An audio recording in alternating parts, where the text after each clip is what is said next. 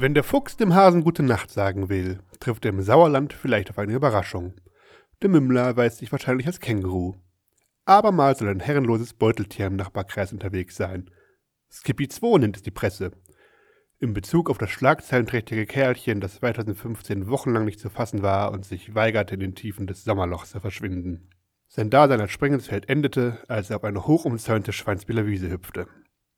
Nun also gibt es einen Trittbrettfahrer, wird das Beuteltier es medial so weit bringen wie sein Vorgänger? Als ersten Zeugen das Tier sich gleich einen ehemaligen Landtagsabgeordneten auserkoren. Ein geschickter PR-Zug, es lässt die Geschichte glaubwürdig erscheinen. Das Beuteltier sollte indes vorsichtig sein. Skippy 1 scheint vor dem Blitzlichtgewitter ins Waldeckerland geflohen zu sein. Wenn auch Nummer 2 davon gebeutelt wird, ist er hier sicher willkommen.